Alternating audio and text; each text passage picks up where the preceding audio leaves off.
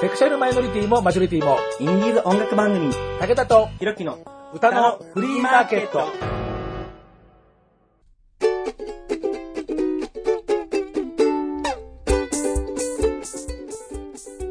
皆様こんにちは。ご機嫌いかがですか？簡単にあなたの手玉に取られます。ちょろい50代、武田聡です。はい。イノシシに侵されたい DJ ひろきです。犯されたいとは？はい。イノシシの、シじゃない、イノシシの年なまあんで。まあ、そそうですね。はい。犯されたいな。本当にすいません。はい。本当にもうリスナーの皆さん、新年早々申し訳ございません。はいえーね、えー新春、ね、まだ立春からそんなに前、これは、あの、前回言ったからもういいですね。は、はいいすいません。言いましたねえーしかし、はい。そんなわけで番組は、えー新春放談絶賛配信中でございまして。イェイ、パフパフ。イェ本当すいません。ーイ。本当にすいません。えーでも、もうゲストは充実した、えー方々ということで、はい。えー第2弾は、勝江さんです。お、勝江さん。はい。はい今ね、話題の勝江さん。精神性の高いゲイソング。そうですね。まあ、良くも悪くも強めですね。えー、というですうねん、その勝江さんともですね、また業の深い話をしてきましたんで。おはい。ちょっと期待しちゃうかも。ね、本当はね、ひろきさんもね、いてくれればよかったんだけどね。はい。ね、あの時風かなんか引いたんだよ、確かね、なんかね。そうです。はい。はいえーというわけで、はい、行ってまいりましたというわけで、えー今日もよろしくお願いいたします。武田とひろきの歌のフリーマーケット。番組300回記念、新春放談パート2、活営とカルマとデブセント。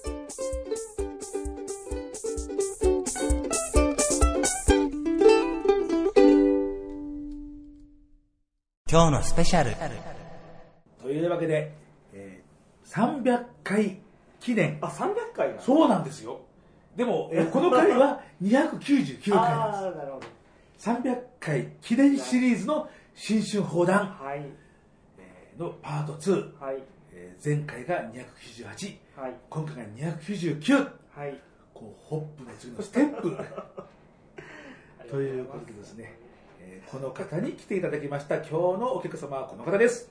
えー、新宿2丁目系シンガーソングライター、勝栄です。よろしくお願いします。よろしくお願いいたします。えーそういうわけでですね、もう新宿2丁目系ですから、もうね、はいもうガチホモですよね。ガチョモです。はい、えーえー 50代のガチホモと、えー、三三もうもう30代。30代です。えー、30代のガチホモ、はい。えー、2人の新春放談ですけど、はい、もう放談だから放談よ、もうね、言いたい放題ですからね。そうですね。なはい。えー、でですね、あの、かつ江さんからですね、えーまあ、お題が、あの、来てっていうか、もともとそのかつ江さんが、あの、かつ江さんのポッドキャストの、はい。えーかつ江の Too Shy Shy Boy でやりたいなってツイートしたものに、僕が、こう、ズケズケとですね、土足で乗り込んできたみたいな。こっちやっちゃう。こっちやっちゃう。はい、わかいやいや、まあ、どちらでも、どちらでもいいですけどねはいはいはい。えー、なので、えっ、と、総合企画というようなことで行こうと思いますけれども、えー、そうかそうか、お互いにポッドキャスターなんでですね、えー、ここでじゃあちょっとねシェア、シェアしましょうね。シェアしましょうえー、で、シェアしましょうじゃあ先行歌のフリーマーケットということで、話の続きは、えー、かつ江の Too Shy Shy Boy というような、えー、なので、えー、話が途中でブチ切れる、えーだろうと思います。わかります。はい。えーまあ、一応、えー、1話読み切りな感じには、まあ、なると思いますが、えー続きは、 Too Shy Shy Boy っていうような、そういう方向でよろしくお願いしますよ。ろしくお願いします。えーそういうのは、録音ボタンを押す前にしとけという話だと思うんですが、まあ、まずは、あの、リスナーの皆さんへの、はい。まあ、インフォメーションというようなことでですね。はい。ほんじゃあね、その、えーお題なんですけど、その、デブに何を求めているのか、ということだそうです。そうなんです。いやあの常日頃僕はあの、まあ、デブ戦なんですいわゆる、はいはいはい。体の大きな人が好きっていう、はい。で常日頃ねあのいつも考えていることがあってそのなぜデブ戦になったのかあどうして私はデブ戦になってしまったのかあ。細い子じゃなくて？そうであのちょっとポッドキャストであるあのゲイバー玉川さんってご存知ですかああ、はい、存じます。そうそうそうでゲイバー玉川さんのところでローソンさんもまあデブ戦なんですけど、はい。あの、玉川のパーソナリティの方ですよね、ローソンさん。はいローソンさんもで彼がねそのポッドキャストの中でおっしゃってたのがデブ性というのはあのそもそもその幼児性を求めているんだおと で僕,、まあ、僕はおって思ったんですけど、まあ、続けるとよあのだから彼曰くその小学生とか中学生のムチムチした感じを そのそのまま求めそのまま求めるがゆえデブ戦になっているっていうのが彼の見立てらしいんですよ。あーローソンさんってデブ戦なの？デブ戦あーじゃあこうローソンさんのここまで自分が考えるにそういうことでは自ない。かと分が考えるそにで僕は異論を唱えたくてそれ。ああいやそうじゃないはいはいじゃあおで伺いしましょう。僕で僕はその僕が今現時点で、あのーまあ、導き出した感じを言うとあの僕は貫禄を求めているんですよあこれ全然違う方向性が。幼児性と貫禄は全く。全く違うと思う。ん。です、僕はその僕結構やあの、まあ、若干老け線も入ってるんですけど、はいはい。あのなんていうんですかね。あの、まあ、中年いわゆる中年太りであったりだとか、はい。そういうそのなんだろうパパミ今時の言葉で言うと多分パパミだと思うんですけど。不正不正性ですから父に性に。父に性に。不正性ね。はいはい。よくあの 男性性女性性っていうので 不正性。不正性。をはい多分求めるがゆえででそでそこからデブ性に発そのデブ性っていう要素デブという要素をそのまあふその符号としてこう追い求めるようになってしまったのかなと。ああで僕が真に求めてるのは多分貫禄なんですよ。そうそうそ若デブはそうすると？う若デブだから若デブがちょっと無理なんですよね。いける人もいるんですけどいけない人もいるんですよ。いけるとやっぱりこう年が下だけどなんかやたらこう風格貫禄があってそうなんですね。あな年齢を間違えられてしまう人。え20代なの？みたいな。えそうそうそうそんな若いと思わなかった。なんつう人だったらいもういけると、うん。あ当てはまる。そういう人が当てはまることが多いはいはいはいはい。そあうで全く対極なわけじゃないですか。ローソンさんそうね幼児性と幼児性と貫禄と。全く100 180度違う。違うと。ででそのとで問いたいんですよ。あデブ戦とまあ多分どどっちもある。どっちの多分どっちも属性があって。あまあまあそうでしょうけどね。まあみんないろんな抱えていてでデブ戦になっていくと思うんですけど。さあどあのまあ皆さんどっちですかっていう問いかけをしたくて。ああなるほどね。まあそうするとまあひろきも隣にいればねもうあの今ずーっとなんかもう風邪でなんかね寝込んじゃってさもう彼もほらあのデブだし、うん。デブ戦だからねなあのーひろきの彼氏さんは3人とも面識はありますけど皆さん。3人。はい、あの過去3人のあの彼氏さんがまあいましてね。あの、まあ、皆さんそれぞれいい体つきを、はい、されてるまあ年齢はまちまちなんですけどね。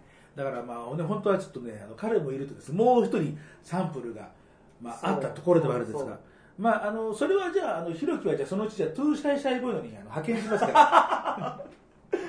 ぜひぜひ。あのそれではいやってください。一般的には武田さんは若い子狂いっていうふうに言われるんですよ。節操。はい。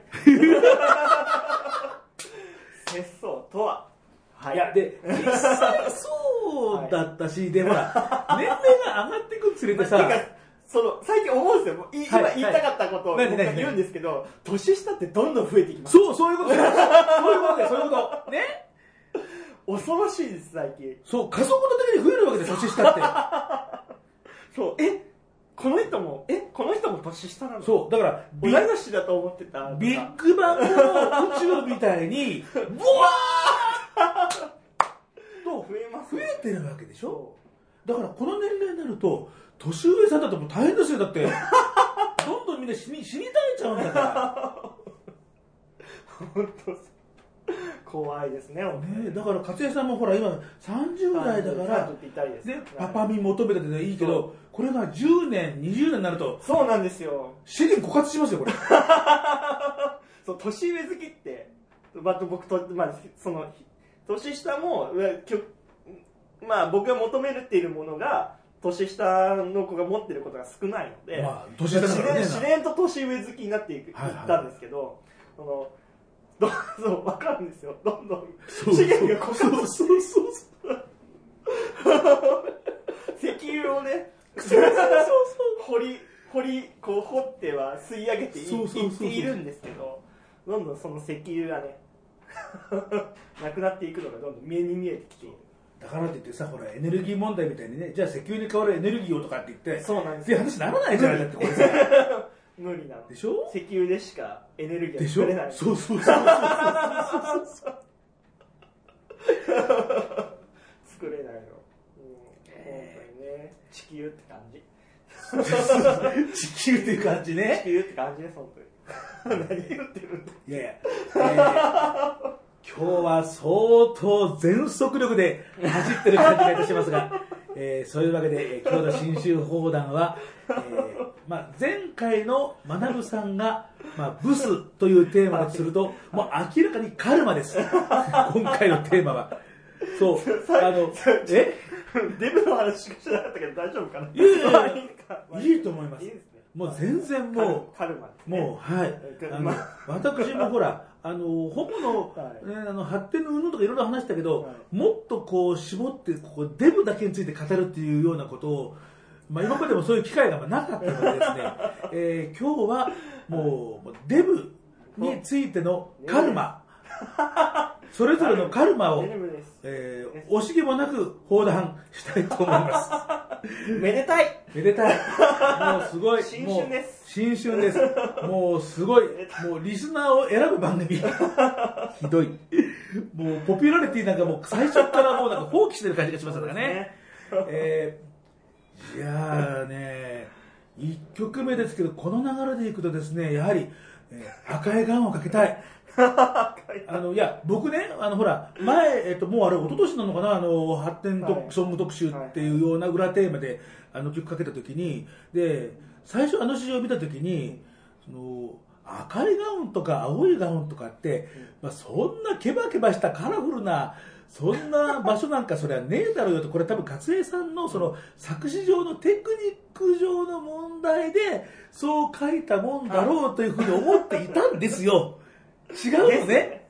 あそうなんです。あ存じなかったんですね。存じなかったの。あそうねそうなんです。そうなの。あまあでもあの文化はそうですね。行ったこと行ったことある人じゃないとわからない。そうそうそう。そこで、あの、前に、ちょっと、あの、名古屋に用事があって行った時に、あ気づいたんだ。で、そこをね、割とね、近かったんですよ、またそこのね。泊まったところが。よくないで、でたまたま近かったたまたま近かったしの。ょうがないたまたたまですまたま。いや、あの、私が撮ったわけじゃないから、そこ。私が撮ったわけじゃないから。ねでそしたらう、んあ近いじゃんみたいな。あ、これはっていう風に言ったら、ものの見事に、まあ赤っていうか、まあ深いエンジ色のガウンと、まあ青っていうか、まあ水色のガウンな感じですよね。で、あでの、受付で何番にしますかって言われる。そうそうそう。で、あのー まあ、何番のガウンにしますかって言われで、るまあ、あの、サイズも選べるのも親切なんだけど、その、要は、年が下の人がいいなっていう人が、こう、赤というか、エンジ赤いガウンを着る。しかもそのあれはその若い子が好きだけど恥ずかしがって青いガウンを着るとか。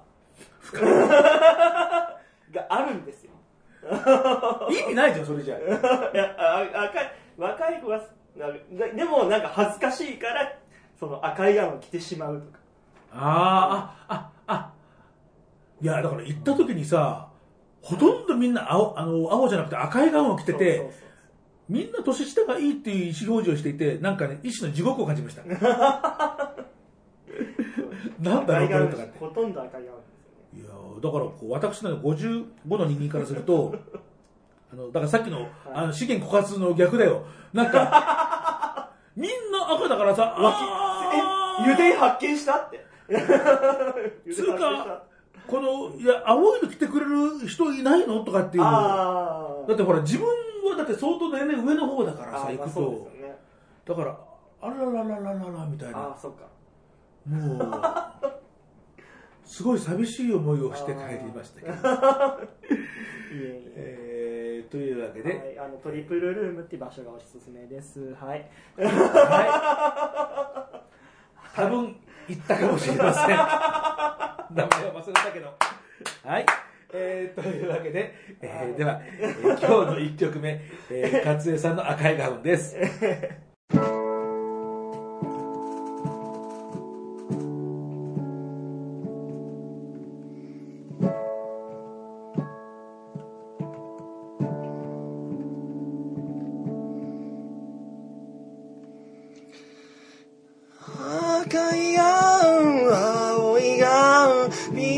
のパンツ、タオル一枚。テクマクマヤコン、テクマクマヤコン、みんなみんな幸せになれ。柳橋ブース、柳橋ブース、本当の名前は教えない。赤いガウン、着たな。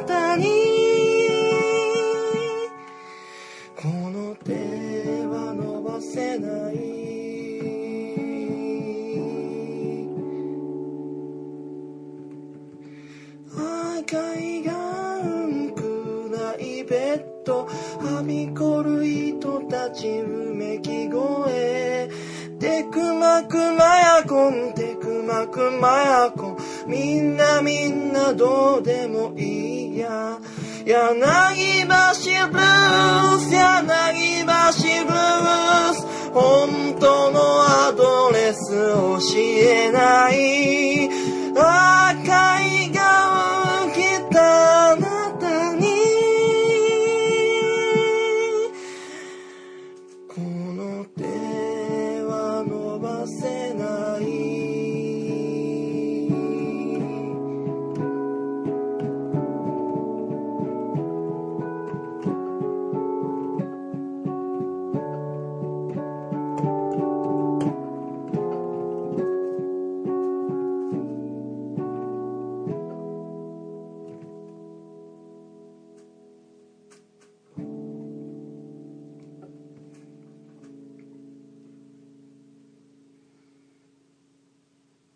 勝江さんの赤いガウンをはい。聴いていただきました。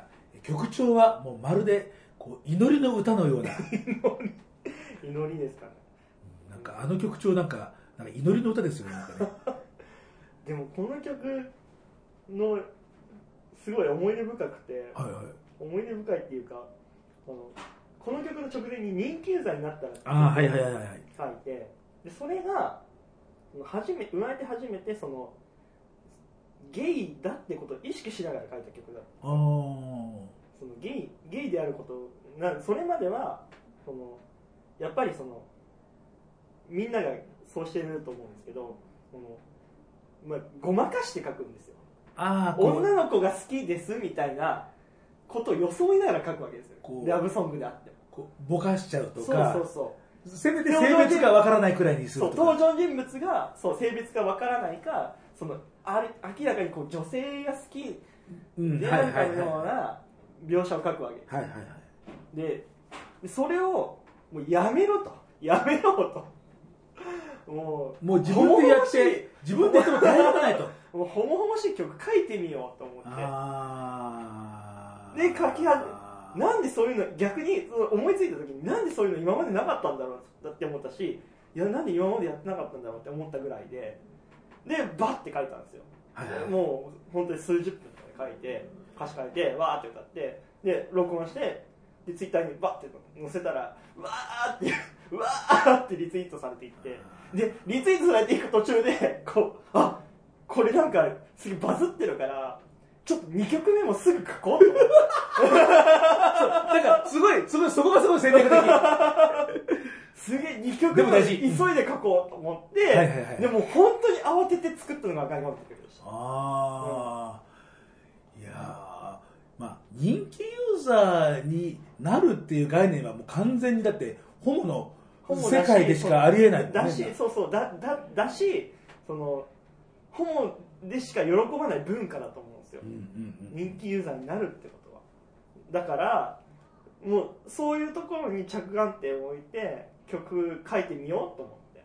人気が出るとは違うんだよね人気ユーザーになるっていうね。あれはそのナイモンナイモンスターズをやってる人じゃないとわからないじゃないですか、うんナイモンタースターをやっているっていう人はまあ大体はいはいはいはい。でしょ、うん、だだからそそういうところに着眼点を置くといいかなと思ってそうしたらやっぱりそういうのが今までなかった。そしたらやっぱりなん そうなんかうおーってこうあんなにリリースされたの久々だったんで、うんあのまあほらそれまでもまださ男同士のっていうようなことをさ書いてる人はまあ当然いるわけだけど、あのあれくらいなんつうんだろう。こうピンポイントっつうの。なんかこうなんかワンナイトラブ的なさああようなものってそんなにそんなに多くないような気がするしましてやほらこうアプリのさ出会いアプリのすもう要はそ業界用語っていうようなものを使うっていうのはう。ん多分ないよね。ああまあでもいるかもしれないけかどいるかもしれないけどでもそのなんか今まで逆にみんなこう触れたくなかった部分だと思うんですよね。そのなんかね。その内緒にしたかった部分本当はえげつないことしてるけど。いやでもそんなん友達に言ったら恥ずかしいしとても言えない言えないみたいな。そういう部分を歌いたかったです。そうそうだからさ あのこれほら前に出てもらった時にも あの俺言ったんだけどさそこのところこそ僕がこう割り込んで入っていきたかった隙間産業的な。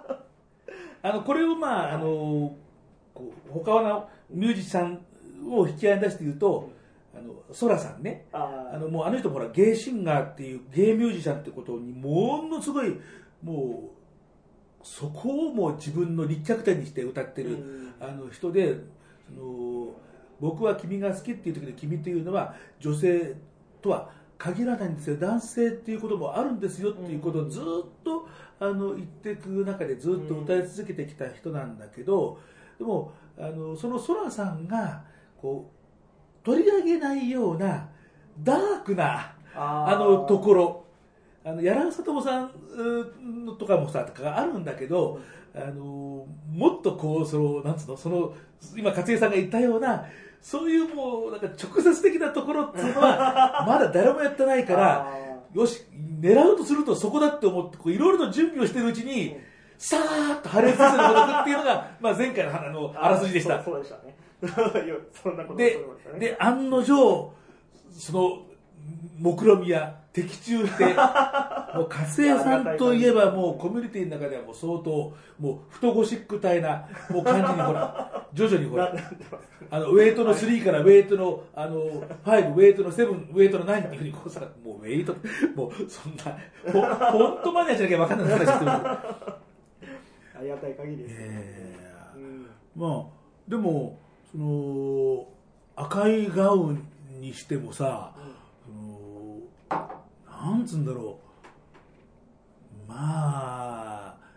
名前とかはまあまあまあ まあそりゃよくよくのことがないとそれは言わないよねとかみたいなねな。まず名前が聞き出せる時点でまずワンステップアップみたいなとこあるじゃないですか、うんはいはいそうですよねそうそうそうそういうのとか。うん。そうそうそう。大体さその最中っていうのはこうまた会ってあのしようねとかなんかうんそうだねとかっていうふうにこうお互いに言ってるんだけど終わっちゃうとじゃあねシャワー浴びてくれありがとうって言って結局名前すら聞け聞けずに。でそのうち顔も忘れてしまうみたいなね。あるあるあるあるある。あるあるあるあるあるあるあるだからあとはそこに対してあの、まあ、そういうもんだなっていうふうに割り切って日々を過ごせるかそのそうなんかそそのうんうん。でもそれそのまあ30分か2時間か分かんないですけどなんかそこに何かあったと思うんですよね。うんそれをその救っていきたいんですよね。この活動で。活動って活動ですごい共感する。協力する。ありがとうございます。よろしくお願いします。やっぱさそのいいんですよ。そのそのつかの間でもさその瞬間本当好きだったんだからさその好きになるそのなんつうんだろう。その仕組み？好きの仕組み？っあていうようなものはやっぱり知りたいっていうふうに僕もやっぱり思う一種の哲学みたいな話でしょこれだって。言っちゃーそうえばそうそう。まあまあそれもその活営で拾いたいところの一つかなって。いやだからねあの前にもねその、まあ、ブストークの時にさ、そのその布団をかぶって泣くのが趣味とかさそういう話をゲストさんがねはいもう誰だ言わないけどさあのした時にさ、うんその僕例えばねそのほらあのマッサージボーイさんとかにお願いをしてさ、で、まあ、リフレッシュとかさうん。うんだからあるじゃないですか、はいはいはい。でそういうこう相手にもついこうなんか恋をしてしまってこう苦しんだりするなんて言ったらね なんで金払ってその苦しまなきゃいけないんですかね。その布団をかぶって泣くのが趣味って言ったそのゲストにそうやってねすごい心外だった まあ、まあ、侵害、侵害だよ。いいじゃん。でも、あるでしょ？あるある、あるっていうかわかんないですけど、僕、えまあなんかそういうサービス受けたことないですけど、でもあれ、絶対、誰しもがやったことあると思うんですよ。ゲイだったら、うんそういうこと。まああの、まあ、ゲイだったら誰しもとまでは言わないけど、うんまあある程度あの、まあまあ性に活発な人だったら、うんまあやってるでしょっていうさ、あのねえ。もうなんか、恋愛の歌なんてもう世の中に溢れてるから、もう、じゃあもう、それ、その、そういう人たちに任せればよくて、で、じゃあその、恋愛になるか、なりそうだったけどならなかったとか、その、なるかもしれなかったとか、そのそういうところをこう、うん。こううんぐいぐいぐいぐいこう、なるかならないかね。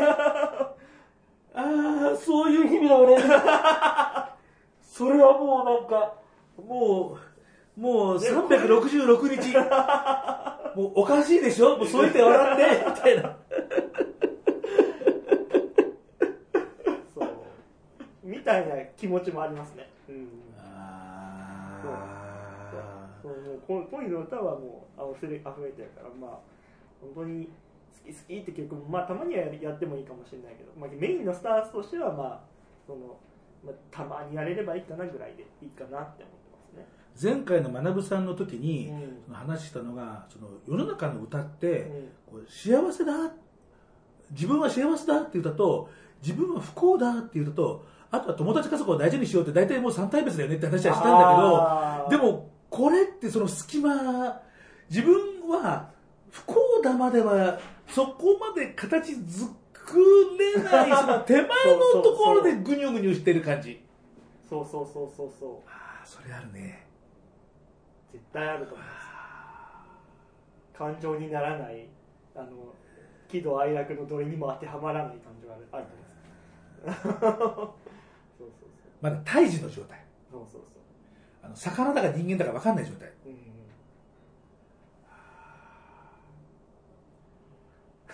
いやもうね、すごいなんかね、合点がいくわ、もうね、今なんかね、あの、私ね、なんかね、あの、教会に行って、あの、神父さんとか牧師さんに、なんかありがたい講話を聞いてるような感じがする。こんな、もうさ、二十何歳も、年の下の相手に対して、もうなんかね、もう今ね、宗教的な今、スキルを今なんかね、あそう得てる感じがしますよね。それ友達にすごい言われます 言われる。そうでしょ、そうでしょ。それやっぱ言われると思うよ、それ。お前は宗教みたいみたいな宗教開いた方がいいよみたいななんかたまに言われいや、なんかね、本当救済されるかもしれない気がする。するよ。しちゃうよ。ガンガン救うよ。ガンガン救うから。さあ、じゃあこの文脈で活演ナンバー何書きますどうしようかな。この文脈。この文脈に一番こうピタッとはまりそうなやつ。えーっとじゃあそうだな。じゃあその今度あの MV を出すんですけどああ、あの、前のあの出てもらった時もなんか MV 作るなんていうそう。そうそうであそうままだ全然であのじゃあそのその今言った流れのそので一番最近の曲はい。をやりまあの流したいと思います、はい。えーと聞いてくださいブロードウェイ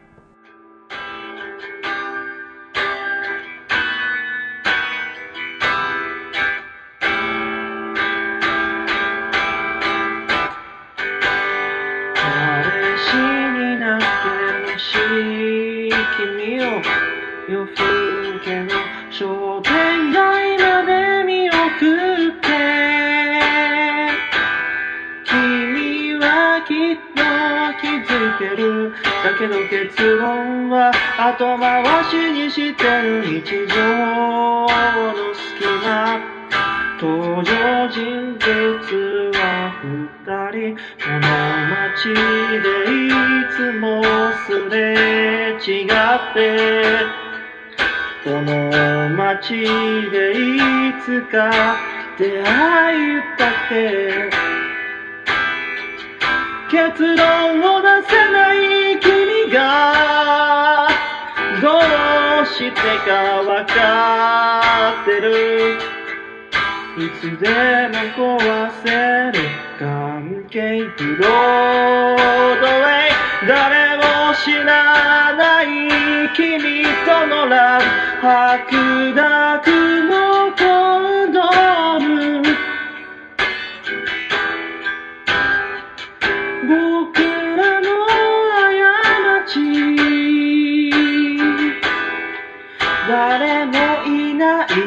商店街。君は僕の知らない。誰かと君は僕の知らない。愛に溺れて息継ぎがしたいのならどうか僕に。どうか僕に。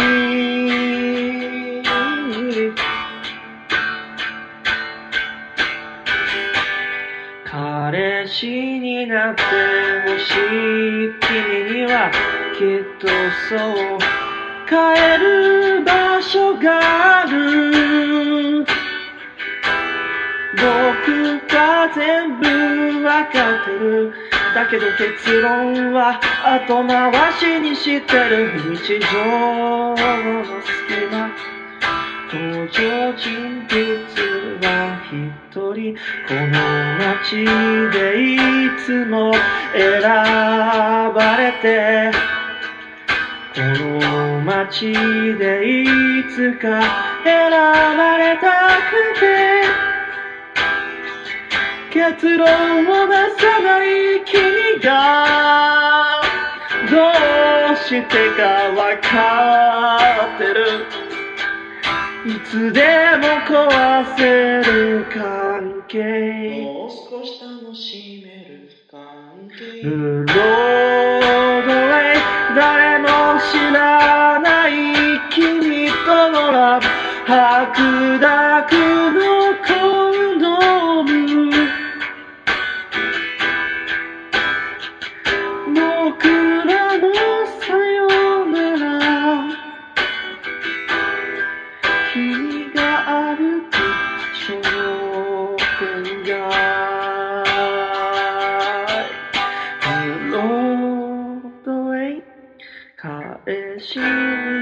てくれない君の帰る場所を教えて。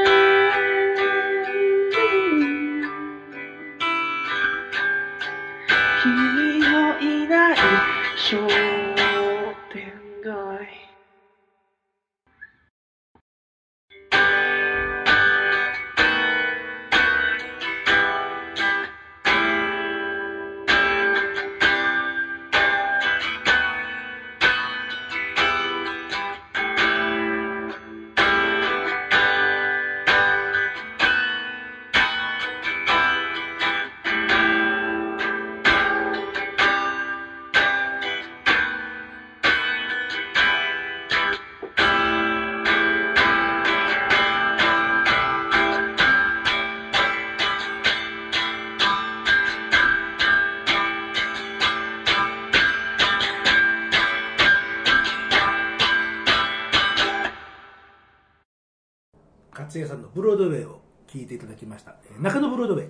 そうです。あの例の中野三部作の、そうです、え中野さん、うん、中野さん部作。あの東中野坂上ブロードウェイ、はい中野三部作のえー最後を飾るはい。一曲というようなこことで、れね完結。のはず。のはず。ひょっとするとあの第2期中野三部作ができるかもしれません。いやまだまだ書けるなって感じあるんですよね、まあ、まだまだ書けるなって思ったから3部作にしようと思ったんですけど。ああ逆にね。逆にもうもう切り切りがないからとりあえずもうう3曲までねみたいな。切りがないんですね。そうそうそう。でもこれはでもやっぱりラブはそこにはあるよね。そうですね。そうですね。でも形に確かにまだなってなくっなっててなくて。胎児の状態そのなんだろうだでもそのラブは誰にも言わずにその自分の中にこうしまっちゃうものなんですね、だ大丈夫ですか？ねいやわかる。いやこう こうさあのほらあの別にこれで相方になりましたとかってわけじゃないからかといっていやあいつでやっちゃったっていうようなのでもないからまあそれしまっておくしかないよねそりゃ。わかります。わかる。わかる。超わかる。超わかる。はい分かりみが強いラジオ。強いねまあこういうのは皆さん女子トークとは言わないんですよ。これ完全にオカマトークです。これはね。ホモトークですこれね。こういうの女子トークとか言ったらあの女子に怒られます。はい。ダメよ。ダメだよ。ダメだよ。いやー。もうなんかしみじみしちゃうねな。んかね。なんか。そうそうそうですよね。そう。しんみりしちゃいますでもねやっぱりね大なり小なり。みんな乗り越えてきてると思うんですよねこういうことをね。乗り越えているというふうに思い込んで無理やり住んでる場合もあるかもしれません。そうですねそうですね、そんなところでね。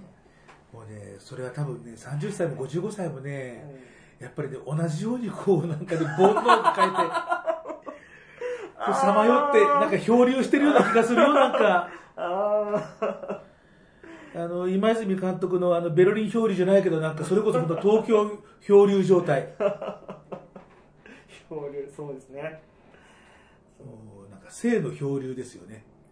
漂流漂流ってワードが危険な危険な 私は危険な予感を感じ取っているんですけど。さ漂流っていうのは大体さあの命の保証ないわけじゃんだって、うんまあそうですね。ね、航海と違うからさほらで船でこうねほらどっかの港かどっかの港で航海するじゃなくてそれがほらこう座礁とかさ、行き行く当てがわからないということですかね、座礁かナンパとかしてこれやばいってんでさこうゴムボートかなんか乗っかってさあこうこの後自分の命がどうなるかわからないっていうような形で一応漂流でしょだって。そうですね。漂流だよね漂流ですいやだだでも誰しも分かってないですよ。東京漂流ですよ。東京漂流ですよもう。ではじゃあ、まあ、せっかくの機会なのでですね、いや、せっかくの機会なのでですね、はい。でも、まあ、しんみりしている上に、またあの、同行医局をかけると、うん一層自体は深刻なことになる気がするんだけれど、えーじゃあ、えもう何曲でも書きましたいやいや、も。う、じゃあ、あの、私がじゃあその漂流を作るとじゃあこうなるっていうのをですね、はい。あの、それこそ、あの、さっきの赤いガウンはい。をあのかけた時に、あの、僕もどさくさに紛れて、あの、やっぱり人の発展ソングばっかりかける わけには、やっぱりいきませんよねって自分もありますから、ちょっと責任取ってかけますっていきませんあのそれをね、あの、これも、はい。まあ、間違いなく漂流です。ははいい。えー外でお食事をする外食、はい。えー外食の人という、ああなるほどはい、題名でございます。えー私の、えー、拙い歌で ご辛抱ください。えええええ抱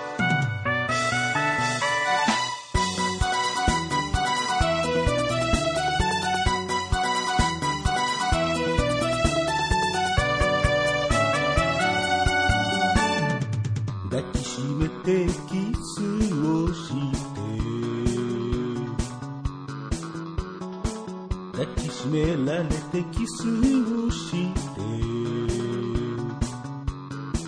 薄はかりの下のだらしない顔が愛しすぎてまた好きになる。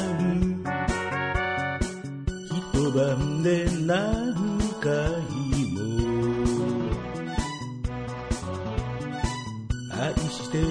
とささやいて僕の肩や背中絶え間ない指が切なすぎてまた好きになる。子供の頃からごちそうは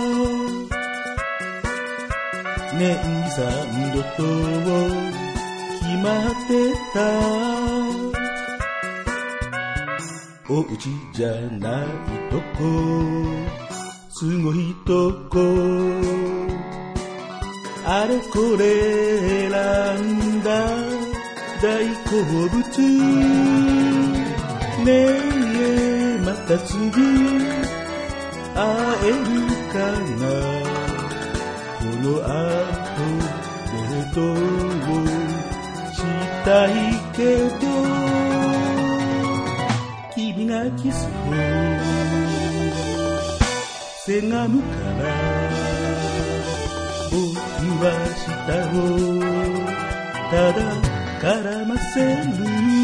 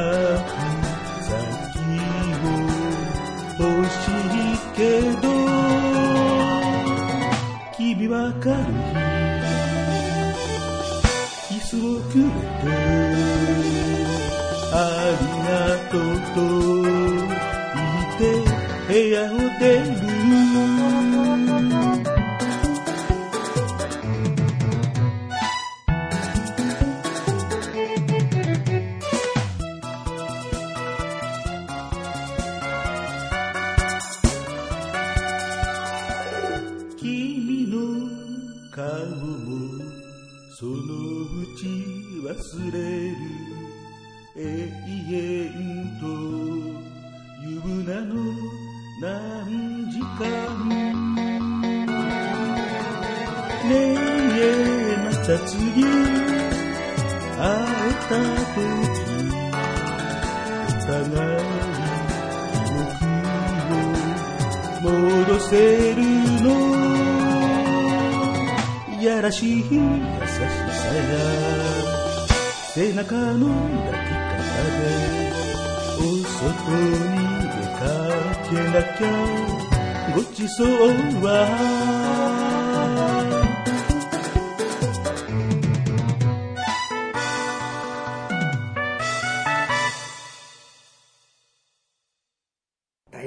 様でございました。えー私、武田聡の、えー外食の人を、えー無理やり、えー、勝江さんに聞かせるという暴挙。ありがとうございます。まあ、まあ、私が作るとこういうような舞台に。もう明らかに、まあ、場所はそういうわけです。はいはい。赤いガウンとこのスタイルじゃない。なんか、55歳でそういうふうに思うと、それは、まずいかがなものかって気がしますよね、なんかね。そう、そうなんですかね。ダメですかね。いや、まだ、まだ若い子がそう思うなら、まだ、まだしも、あ55になって相手にそれを、まあ、ーまあまあ、まあ、それは、口にはしないけどね、もちろん。それは、まあまあまあ。でもなんか、そう、まあ、たま、たまにそういう人も、まあなんか見受けられるじゃないですか。まあ、見受けられま見すよ受けられるね。じゃないですか。はい。いやだだからそういう人にいつもあ多分いくつになっても変わらないんだろうなって思っちゃいますね、まあ、うん20、30でそうであったものが、だんだん、これが、こう、改善されて、というふうにはならずに、なんか改善されていくまあ改善されていく人もまあもちろんいるんだろうけど、まあ、改善っていうのかわかんないですけど 考え方を改めていく人もいれば本当にもう純粋なまんまこうグーってくる人もいるんだなって逆に事態はもっと深刻にっていうみたいな。えまあまあ三つ子の魂なんいくつやらですよーそうですね。えー、三つ子の魂、100まで踊り忘れずですね。そうですよもう踊ってばっかりですからね。えーまあ、今年はもう少しなんとかしたいな自らはというふうにですね いやでもさやっぱさでもこういうのってさやっぱりほら、はい。あの創作のやっぱりあのなんつうのあの一番最初の出発点になったりしませんでも？まあまあまあまあ気持ちおっしゃりたいことは分かります。おっしゃりたいことは分かります。やっぱそうじゃん。そうじゃんとか言って。でも誰しもがそれは言いたくないと思うんですよね。はいはいはいはい。宇多田ヒカルさんもおっしゃってたと思うんはいはいですけど、あのまあなんか前あの本発言のベロッチェでお話しした時もそうでしたけどあの下着の色を聞かれてるみたいっていう。そうそうそうそう。だから下着の色って言ってるのはただ比喩表現ですけど下着の色って言ってるのはプライベートの表プライベートってことなんですよ、そんなプライベートなこと聞かないでくれってことはいはいはいなんですよ、それは創作物とは何も関係がないでしょうって。まあまあね、いうのが彼女のメッセージだと思います、うん、だしだし僕も共感します、はい。うまあ僕の場合も全く同じことをしている、まあ、わけではないけど、まあ、総合するとこういうことですよねみたいな。まあとこはまあまあまあまあ、これ割と相当もうパンツの色どころかあのパンツについてるそれこそうんこと筋から前のガビガビしたパリパリやめやめなさい。やめなさいっていうね。やめなさい。あのくらいななんかイメージありますよね。まあまあまあ実際そこはどうかね。だからあのーあとはやっぱりあれですよね。あのまあ年齢っていうような問題もやっぱり あの、うん、あったりするんだろうなっていうふうなあのまだほらその実体験かもしれませんよとかって言ってであそうかもしれないなっていうふうにやっぱりドキドキやっぱりこうされるっていうのはあのさっきの赤いガウンじゃないけどやっぱり若いあの人っていうふうになっていくっていうことはねあるんじゃないかなとかとは思うんですよ。若い人になあードキドキするな、そうそうそうそう思いを巡らせるってことうん、ですか、だからこうこう20代とか30代の人がそういうとこちょっとドキドキするとか言ってツイートかなんかするとここいいねがあってこう100とかついちゃったりなんかね、ああなんですかねどうなんだろうん。僕とかそれやったらもういや武田さん本当にもうガチでやめてあの勘弁して。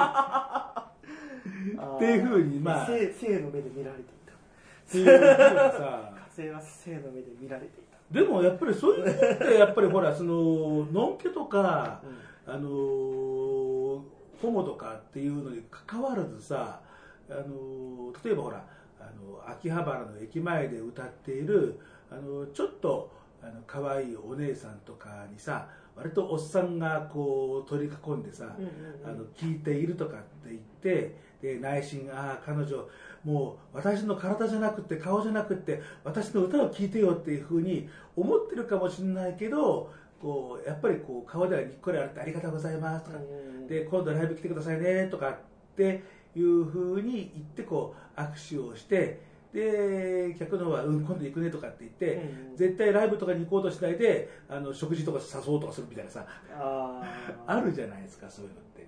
まあまあまあありますね。現実としてね、だから要はこうああいうこう舞台に立つ人ってこう大なり小なりこう性的な目でうんうん。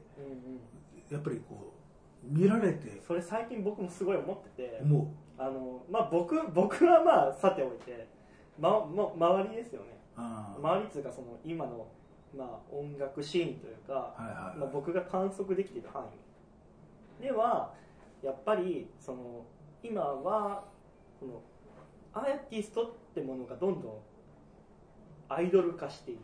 あアーティストのアイドルがね。そのだからなんていうんですかね。もうロックバンドとか本当顕著だと思うんですけどあロックバンド例えば「ゲスの極み乙女」ってあはいはいはい。はいゲスの極み乙女もこのが不倫しました。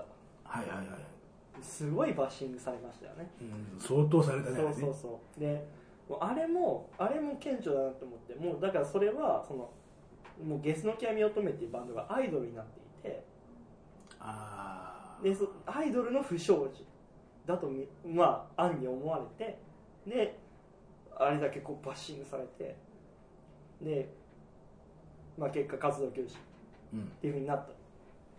それはそのゲスの極みっていうバンドを本当はロックバンドだとその思っていたはずがいつの間にかみんなみんなはゲスの極み多分その、まあ、女性ゲスの極み乙女の女性ファンあたちが そのぎその川谷絵音君の見た目とかギギターの腕とか、まあ、そういうものに惹かれてでそれをで川谷絵音さんっていう人間を偶像崇拝からアアイドル化してした結果なのかな。あとそのひがみとか、まあ、そういうのもあったと思うんですけど。そこから始まって派生してこうああいうあんな騒動が大きくなったのかなって僕はちょっと思いましたね。でもそそういうそういう例ってほ他にもいろいろ顕著だと思うんちょっとパッとは出てこないですけど。あとなんかなこのまあいわゆる最近の炎上している 人たちってそういう本人たちは音楽の活動をしているつもりでもこの実はファンからしたら性的な目でしか見られていないみたいな。性的なコンテンツとしか消費されていないみたいな。そういうパターンってすごく多いなって思いましたね。あとそのまあ名古屋にいた頃とかはいはまあライブハウスでよくライブしてたんですけどそのまあ対マンする例えば、はいはいたまにそのなんかまあこれ僕は問題だと思うんですけど女性シンガーソングライターの方が、まあ、たくさんいい。らっしゃるはいはいはいはいはいで本人たちはすごくクリクリエイティブな曲を作っているし、はい。はいはいはいはい。でクリエイティブな歌を歌っているんんですけど、まあそのファンはうん。うん。まあうん。まあそううまくその音楽が伝わっているのかどうかって言ったらまた別問題で、うん、で、うん、本当にまあ大森聖子さんってはいはいはいはい。僕好きなんですけどあの、まあ、彼女もおっしゃってたんですけどあのシンガーソングライターの女性シンガーソングライターしか出ないイベントみたいなあ東京があったらしくて、でそこに彼女が出てで ででファンのおっさんファンのおっさんっていう彼女をおっさんって言うんですよ、うん。ががまあ大森聖子の出番だけそのずっとカメラ見てたと。怒って怒ってでカメでカメラ見てるから何見てんだろうと思って彼女覗いたらしいんですよ。そしたらもうそのシンガーソングライ女性シンガーソングライターたちのそのスカートの下？下？下をずっとチェックしててもうそのカメラを彼女はもう激高して彼女はもうそのそのカメラを奪い取ってもうガシャンって壊しちゃったらしいんですよ。あ でででそしたらなんか駅まで追いかけられたとか言って。で出待ちされて駅まで追いかけられて怖かったみたいなエピソードを持っているんですけどそこから顕著なように その本当に性的なコンテンツとして消費するっていうのは、まあ、男性という男性である以上なんか男性っていうか最近すごい顕著なのかなって思いますね女性シンガーソングライターの例でしたけどゲイニズムも そうなのかもしれないなみたいなちょっと闇な部分。闇だね。はチラッチラなんか、うん、思います。だから、客席も、あの、勢い大柄な人になっちゃって、表向きゲイイベントですよって告知しなくても、もう明らかにこうキャストがみんな、はいはいはい。あの、ゲイのミュージシャンだったりすると、観客も割とみんな太めで、いや、今日は観客はもう、あの、客客席はもう酸欠で倒れないようにしてくださいとかって、割と大体ほら、そういうほら、あの、ネタが大体あったりするでしょ。まあやっぱり、まあ私が性的な目で見られることはまあないいや、わかりませんよ、そんな。えー、見られたーい。えー、いや、いや、だってさ、いや、見られたえーいー、いや、だいや、だってさ、いや、いや、いや、だって顔だってほら、端正なお顔立ちだしで、ほら、それからほら、あの、いつかあの、ツイートしてたじゃないですか、全然あの、沖縄由来じゃないけど、なんか沖縄出身出身ですかってよく言われるとかっていう、ほら、沖縄の人ってさ、あの、うちのひろきもそうだけど、こう、割とこう、なんかこう、モテ筋コンテンツだったりするわけじゃないですか、やっぱりそうなんですか？こう、なんか、ああいう、こう、精悍な感じ？なるほど、うん。だからほら、そうやって、でしょ？えー、頑張ります。そうです。それ、それ、な、な、何に頑張るのそれえ売れた売れたいって話、え？売れたいそうすると、何？あの、ひょっとして、あの、ひょっとしてこう作風が変わる？え？作風変わる？あの、なんか毎日こう、なんか、あの、僕の人生すごい超幸せみたいな。いや、わかんないですけど。え、でも、でも思いはたまに思うんですよ。はいあのもし僕が、その、本当に生まれつきガチムチとかで、うん。毎月出るとかで、もう、今もう、もう、モテ、それはモテて、モテて、みたいな。もう半年のうちに十何人から告白されるみたいな。はいはいはい。僕の友達なんですけど。うん でもなんかそういう人生を送もし送っていたらこの曲こういう曲たち作れていたいたかなって。それノーだなって思います。いや、つら、そもそもさ、そういう人がさ、音楽作るからっていうさ、そうなんですよ。あのもう根源的な、ならないならない。絶対絶対そんな何か作何か作ろうとか思わなかったなって思いますね。あのー前に、あの、オートフリックに出てもらった時にね、あの片っぽがさっきの布団かぶって泣く人が 結局言っちゃった。あのやっぱ女にモテないからずっと音楽やり続けてるんですよっていうような言い方をなんかしててまああのエグザイルみたいにさもう明らかにこういろいろこうそういうことであの悲しい思いとかしてなさそうだなとかっていう人もさ そらいてやってる人もいるけどさ割とわーっと周りを見渡した範囲だとどっちかっつうとこうなんかそういうところでこうなんか熟知たる思いをしてる人の方が多そうな気はなんかするんですけど偏見でしょうかね、これって。どうまあまあルうんなんていうんですかね。ルッキズムですかね。ルッキズムはルッキズムだよね。明らかなルッキズムだよね。ね。もうさっきのあの話からずっとやっぱりルッキズムの話だよね、だって。怖い怖い。ねだからそういう点では、だからあの私のようなですね、あのもういくら例えばあの新宿のそういうような場所でこうグースが出ていても、もうみんなこうなんかまたいで通っていくようなですね、あのものがこうやってこう作り続けるっていうことには。大判でしょうか24でしょうか いや、どっちでしょうか匂いを。あそこ本当にもうね、本当によく寝かせてもらえるんですあそこ本当に。もう皆さん本当に私をもうね、もうぐっすりとね、なんか熟睡させてくれるところで、ありがたい場所本当ありがたいです、本当に。ありがたい限りです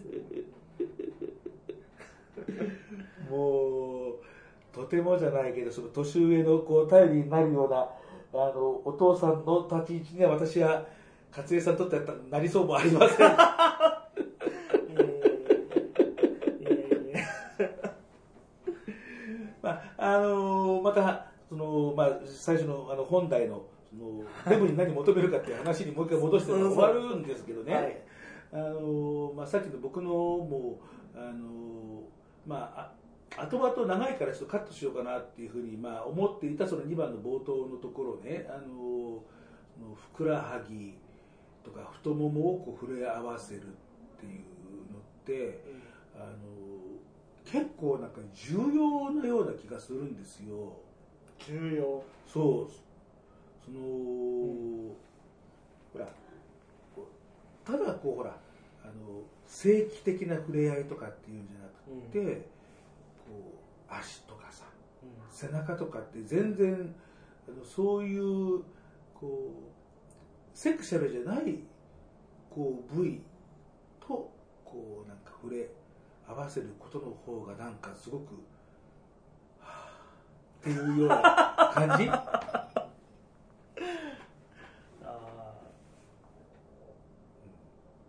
んかエロスの基本は定義は一つになりたいという願望ですようんそれはすごく思う。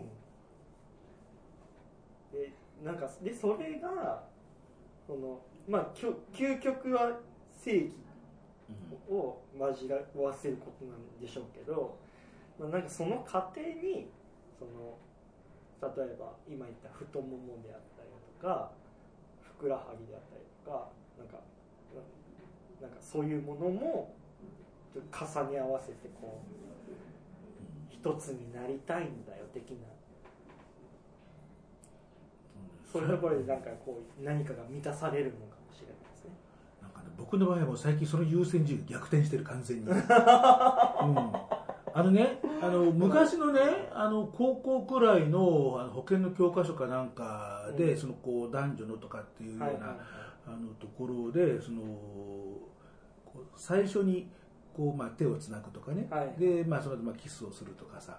でで髪の毛触ってでその後こう、まあ、セックスみたいなようなね、あのような感じの解説が、まあ、自分が見たかそれともまあネットかなんかで見たかちょっと覚えてないんだけどでもねいやこれは違うよなとかって少なくとも髪の毛触るっていうのはセックスの後だよとかっていうふうにむしろっていうような。髪の毛触るってよっぽどだよとかっていう 気はするのよそんなさもっと先。ああ警戒心がこうそうそう。頭部ですからね。そう人間のそうそう。そう警戒心煽ってきます。頭部だからそうだから相手の髪の毛をさ本当にこうそれこそこう指指と指の間の中でこう本当にこう手ぐしを入れるくらいにこう触っていくっていうのってもう本当にもうもうある程度もうもう、うんそうだからだからもうわざとそれでやっててそれで相手もそれで良しとするっていうのはもう完全にもう全てもう出来上がった後にこの気がちなものであって手前のところですねステップ踏んでて最終的にこう成功っていうことじゃないだろうよっていう気はねずーっとしてたんですよ。へそこら辺ってやっぱりあれかな趣味の問題？ーえどうなんだろう育ってきた環境の違いじゃないですかあーあまあ育った環境ね。どうですか、勝江さん。勝江さんの育った環境。まあまあまあ、プライベートのは、まああれですけど。えでも僕はあでも僕がなんかかっちりこう僕やっぱりなんかりなんかすごいり何事も理屈って立てて理解しちゃうんですよねはいはい根本なんですけどはい。はい。でなんだそれはそれがその今言ったそのなんか性的な欲求にもなんか適用されてて、うん僕はこう思うからこう思うからなんかこういう欲求があるんだみたいななんか多分そうなっちゃってるっていう感じも多分あるのかなっていうのはありますけどでもでも僕育ってきた環境すっごい普通のもうちゃんとちゃんとちゃんとって言ったらおかしいですけど親父もおふくろもいるし姉ちゃんが一人いてでまあ普通のまあまあちょっとだけ貧乏な家庭で育つみたいな、そうやって考えると、つまりそういう生育が原因でこうなったとかっていうような。ただその不正性は多分親父がほとんど家にいなかった。仕事で。っあていうのもあなんかあるのかもしれないなってちょっと思ったりします。ねまあでも僕もう性の目覚めが男だったんで。ーあーあーあもうその頃から年上が好きで男の人に甘えたいみたいなーあ。うん欲求があったのは覚えてるんで。まあ僕も親父が結構怖い人だったしあんまり会話をした覚えっていうのが子供の頃なくって、でやっぱりなんとなくやっぱり煙ったい感じがやっぱりこう今も正直あってあこうまあなるべく関わり合いもしたくないなみたいなところがあったりなんかあのーするのでそういうんじゃなくってお父さんみたいな ところっていうのはあるかもしれないですよ、うんような気はねそれはちょっとしてる割とそういうような感じの人って割と周りにいっぱいいてこいつもかよみたいな思うことってある。ああの父ちゃん早くに死んじゃったとか父ちゃんの不仲とかあの離婚して父ちゃんいなくなっちゃったとかっていうね割とそのいう人が多くてえええとかっていうふうな、まあ、たまたまなのか分かんないんだけど、まあ、だから求めるっつうのもまあそれで言ったら僕なんかだって5歳の頃から近所の年下の子を捕まえてってこうお男の捕まえて物陰でお医者さんごっこだけしてここらー。そんなだからそういうのがまあ、だそれだからゲイになるってわけじゃないですけどでもそのゲイになってじゃあどういう男性が好きになるのかっていうところはそういうなんかのが影響してくるのかもしれないですね。うん。だから俺結局ほら自分はどっから来たのかっていう話になるわけじゃないですかこういうのってそうですね ディープな話だ。そうそう。でだからほらほら あこそうか。マジョリティだったらあんまりそんなことはさ考えないのかもしれないけれどですね。あの別にセクシャルマイノリティに限らずなんかさマイノリティ感をさあの持っているとさ、そのやっぱり自分の由来は何だろうかっていうことに対してなんかすごくなんか執着してしまうのではないかっていうあ気はするんですよ。ごいそうですね。その通りですね。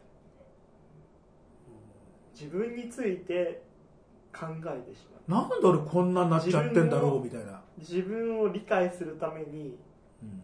どういう理屈があるのか考えてしまう、だから僕もやっぱり理屈で考える。うん。うんあります。そのさっきのそのあのうん。セックスするその過程も理屈ってて僕もすごいそれ分かるんだ、ああいやよかった。うん。考えちゃいますね。考える考えるなんでかなとかっていう。うそそうそうそう。なんでだろう。なんでこんなことになっちゃってるのかな。っ てやっそうそうぱりだからねやっぱり幸せ感がやっぱりそれほど多くない。なんでこんなことになっちゃってるんだろうって幸せな人はだって思わない？そうじゃあなくて。思わないですね。いや俺もすげえ幸せとかさもういやでもいや俺今すげえ幸せって人いなくないですか？とかってとかってさ言っててもさ絶対どっかしらほらあのーそういう部分があってさ。だから、うあのー藤井天音の、あの天音さん歌にね、はいあのこうすごくあの満ち足りてるような人でもこうなんかすごくなんか何？そこ分かるんだよなとかっていうふうに言われることありますっていうような。満ち足りてるように見せているだけだと思います、うん。そういう人は、だからその案外そうなんですよなんていうふうなことをね、なんてないんうかききらびやかな生活を送っているまあゴーゴーボーイとか、その2丁目ですごい成功している人たちを見てもまあ多分なんかきらびやかな部分だけを切り取って発信しているだけであってあってこのバックヤードの部分だけは見せてないだけなんだろうなって、バックヤードを見せるか見せないか見えてるように振る舞うかってそのあたりって多分その人その人のセルフプロデュース戦略。そうセルフプロデュース戦僕相当バックヤード見せてる感じです略勝江さんは僕も見せてる。と思う見せてる風だったりしませんそんなことない。いやそんなことない。なもう素なんでツイッターも素だし、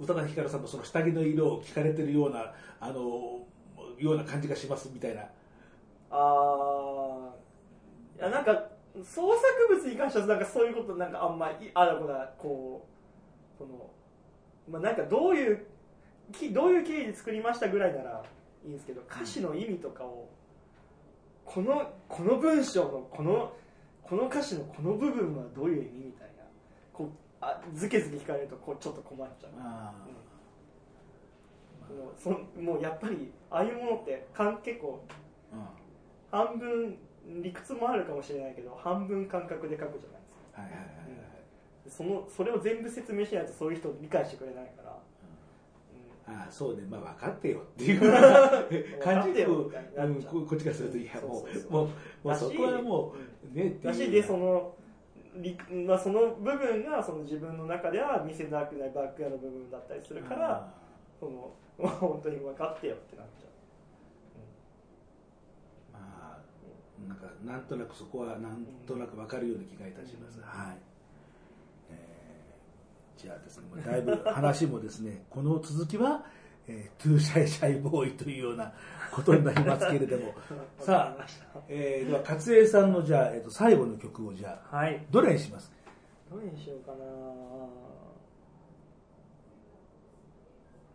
えーっとじゃあ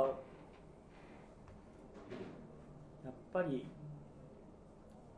僕の新しいアルバムのえーっと僕のような人にしたいと思いますはい。えーというわけでですね、えーとあじゃあ番組が終わる前に、じゃあさっきの藤井山根さんのですね、あのまあ、話があのあ出ましたりですね、えーまあ、前回と同様、えーまあ、今の時点ではまだ何の進捗もあのしてないのは私の責任なんですが、えーこの勝江さんと、それから、えー藤井天音さんや、それから、えー前回ご出演の学さん、それからドラマーの、えー山川さんの、えー仏滅13、それから、はい。えー6番のグラウグラインドフォアハウス、えーこのスリーマンというようなことで、まあ、6月ぐらいを、えーめどに、えーまあ、皆さん方にはいろえーミュージシャンさん相互でいろいろな、えーはい。相互乗り入れをして、えーもらうという、まあ、これからミーティングを、えーひろ繰り広げながら、えーちょっとやっていきたいなというふうに、考えておりますのでですね、まあ、だんだんあの固まっての来た時点で少しずつこんな風になってますというふうに番組の中で告知していきますんで、えーぜひとも、えーまあ明らかに東京が会場になりますけど 皆さん東京あの、のあたりにお住まいですからね、えーにはなりますけれども、はい。えー企画してますんで、えーご期待ください、はい。えーというわけででは、えそう東京の、はい。東京の歌なんで僕のような人は。ーもうまさにまさに。というわけででは、えー今日の、えーゲストはこの方でした、えー新宿2丁目店シンガーソングライター勝江でした、では曲紹介をお願いいたします。えーそれでは聴いてください。勝江で「僕のような人」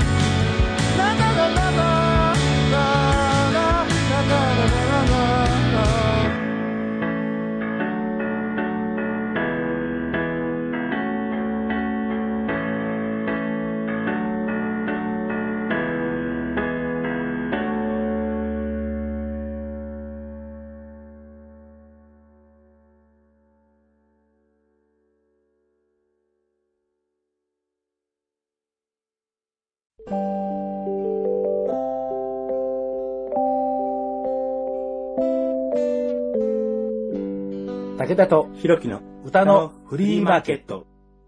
というわけで、勝江さんと、はい。はい、お話ししてまいりました。はい。ええー勝江と、カルマと、デブ戦と、と、はい。T シャツと、私と酒と涙と男と女とみたいな。はい。なんだあの、か、言えなかった。ありがとう。なんかよく、よくわかりませんけどね。はい、よくわかんなくはいなった。。まあ、あのー、業の深い、こう、シリーズということでですね、えーひょっとしたら、また、あのー来年も新春砲弾、えーね、こう、ブスのマダムさんに対して、こう、カルマを語る、勝江さんという形でシリーズにしていこうかな。ああ、面白い。これはちょっと面白いですね。まあ、あのーね、ひろきさんはね、この間の収録には、ね、そんなわけでいられなかったので、そうですね、風邪でね。は、はいい。あのー派遣をしますんでですね、えーおぜひとも、あの、勝江さんと、あの、デブ戦について、あれ、僕、回されちゃうんですか？いやいやいや、回されることはないと思いますけど、回されるんですか？あの、まあ、あの、かつ江さんが、ひろきさんのことタイプだったら、収録の後にどうなろうとも、それは私の知ったことではありません。なるほどね。はい。オッケーオッケー。はい。えーまあでもね、あの、まあ、あの、派遣しますんで、ちょっと、はいあの、かつ江さんの、い Too Shy Shy Boy、Too Shy Shy Boy ね。あ、いいだ。トゥーシャイシャイボーイ。オッケーオッケーオッケー。はい。こちらの方で、あの、ちょっと、あの、ひろきさんゲストで、はい。あの、私の喋るの部分はね、一緒に撮ったやつをこうね、半分ずつシェアしてやってますんで、私はもう先に、あの、やってますから。なるほど。はい。。えー、ひろきさんも、あの、送り込みますんで、はい。あの、勝江さん、あの、相手を、えーしてやってください。よろしくお願いします。はい。僕でよければ、ぜ。ひ。はい。えーはいというわけで、えー、次回。はい。えー、本当に、新春が本当になんか春の訪れにならないように本当に急ぎたいとは、新秋になるかもしれない。新春。いやー、もう風も涼しくなってまいりはーいそんな、そもうもうちょっと配信する、この番組。ね。やっぱ夏はやりたいね。夏はやりたいね。春もやるから、春もやるから。あ、やるかやるか。ちゃんとポカポカの春もやるからね。オッケーひろきさんよろしくね。はい。はいはいはい。えーで、えー次回がいよいよ300回。はい。300回ですね。ね、2007年9月の配信スタートから、はい。えー12年、うん、感慨深いですねひ。ろきさんとコンビを組んで、丸4年経過して今5年目。5年。大学生だったら留年ですよ、もう5年って言っそうですね。0歳から5歳ぐらいか。たら。そうそうそう。もう、すごいね。5歳なんて言ったら私もう、近所の、こう、若い子と物陰でいろんなことあったこと誰も聞いてないから。まあ、それくらいの長い期間があるという5年ね。そうですよね。はあ。感慨深いですね。なんか。300回記念、はい。誰をゲストにお招きしようかなと考えましたが、どれどれどれどえー元二次組ファイツ、我が同志、山下正彦くん。お、イエーイ。山下さん。山下さん。はい。この人を置いて他にないでしょうという。そうですね。はい。確かに。えーね。1983年、アイドルデビューという設定で、ソロ活ですから。はい。まあ、83年デビューですから、もうそれなりのお年ですよ。そうですね。確かに。うんえーもうね、そのくらいの年だっていうことはもう、これで明らかになったわけです。いや、わかるよ、わかるよな。言わなくてもわかってるって。言わずもがな。はい。えー、というわけで。はい。はい。そうですねえー300回は、えー山下くんとですね、はい。楽しく喋ってまいりましたんで、はい。えーお楽しみにね、二次組ファイツの方もね、えー単独ライブがいよいよね、近くになってきてますんでですね。はい。まあそんな形で、えーやって、えー、きたいと思いますので、やってきました。はい。やはいやってきましたとか、喋ってきましたあ。事故。事故。やってない、やってない、やってない。やってない、やってないわ。かるわかる。やってない、やってない。はい。えーはいというわけで、武田でひろきの歌のフリーマーケット、この番組では、リスナーの皆様からの、えーお便りやリクエスト、えーお叱りの手紙、えーご悲願の手紙、武田はもう本当お前、なんとかししたらとかっていう、えーお待ちしております。はい。えー一番目は、なんか最近システムもなかなか苦戦中ですが、あの質問箱、うん。ペイング、なんかね、止まったり、ストップしたり、止まったり、不調になったり、いやいや全部一緒じゃねディステラディステラ。えーえーそちらの方、えー時々番組の、えーアカウント、ツイッターアカウントからも、まあ、案内しますんで、はい。そちらの方に、えー匿名ですんでですね、まあ、どんなことでも。えーそれからその、えー歌のフリーマーケットうんの番組アカウント、えーそのま、えーその名もズバリ、武田と弘樹の歌のフリーマーケットというね、名前で出ておりますんで、はい。えーそちら検索していただくと、えー私と弘樹さんにですね、4年ちょっと前の、まだお互いに少しずつ若かった。あ、でも、新しくしちゃってもいいかもしれませんね。そろそろねねあの、多分あの、あれ見ても、あの、あの、ちょっと小柄なぽっちゃりした子誰とかってそろそろ言われちゃいますからね。あ、動物人物じゃないと。も うだいぶまだ、あれからもでかくなったし、多分あんなに多分ジャンプできないよ。あの時90キロぐらいで、今113キロだから。でしょ？うん。地球とそれだけ仲良くなっちゃうんですよ。あらー、重力。重力自由感じてる。ま、またあれですね、あの、服部敦さんとかにね、お願いして、あの、撮っていただきましょうね。はい、またね。ははいい。えー、次のアーシャは、ヌードです。嘘です。武田さんだけな。ええ俺はずっと見てるから。え、見てるから、それはそれでまたね、まあいいや。えーはい。というわけでね、えー、番組の方の、えー、リプライとか DM も、はいえーお待ちしております。えー、メールでしたら、さとしたけだ、アットマーク、ホットメールドットコム、手話 SHA とヘボ式ロマジこちらの方も今やっておりますのでご利用ください。はい。というわけで、はい、えー、では、えー次回はいよいよ300回でございます。イェイ。山下正彦さん、ゲストでございます。どうぞお楽しみに。えー番組パーソナリティは、武田聡と DJ 死亡死んでねえよ。言ったんだよ。いやいや、あ言ったのね。うん。はい、はい、はい。もうまあまあ、あの、また次回ね。はい。はいでは、またまた。またねー。